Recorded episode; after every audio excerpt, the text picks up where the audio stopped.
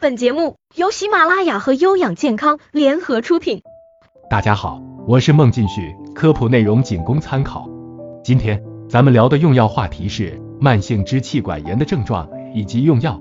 慢性支气管炎是指感染或非感染因素引起的气管、支气管黏膜以及周围组织的慢性非特异性炎症。那么引起的原因有哪些呢？一、吸烟。是本病最重要的环境发病因素，吸烟者的患病率对比不吸烟的人高达二至八倍。烟龄越长，吸烟量越大，患病率越高。二、空气污染，空气中有害气体，如二氧化硫、二氧化氮、氯气等等，都对气道黏膜上皮有着刺激和细胞毒性的作用。三、感染因素，病毒、支原体、细菌等感染是慢性支气管炎发生和发展的重要因素之一。四。过敏因素，喘息型慢性支气管炎患者往往有过敏史，或者呀属于过敏体质。那么，慢性支气管炎的症状表现有哪些呢？一、缓慢起病，病程长，反复急性发作而病情加重，主要症状是咳嗽、咳痰或伴有喘息。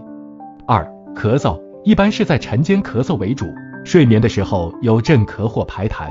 三、咳痰。一般是白色粘液和浆液泡沫性，偶可带血，清晨排痰较多，起床后或体位变动可刺激排痰。最后，跟着我一起来学习如何正确用药。第一类临床表现是咳嗽、咳痰，对症用药为强力枇杷膏、川贝清肺糖浆、蜜炼川贝枇杷膏、蛇胆川贝枇杷膏、溴己辛、甘草合剂、鲜竹沥。第二类临床表现有喘息、呼吸困难。对症用药为咳喘顺丸、海珠喘息定、氨茶碱缓释片。第三类临床表现有细菌感染。对症用药青霉素类阿莫西林、氨变西林；头孢类头孢氨变、头孢拉定、头孢克洛、头孢克乌；大环内酯类红霉素、胡乙红霉素、罗红霉素、阿奇霉素。如果呢，您觉得内容不错，欢迎订阅和分享。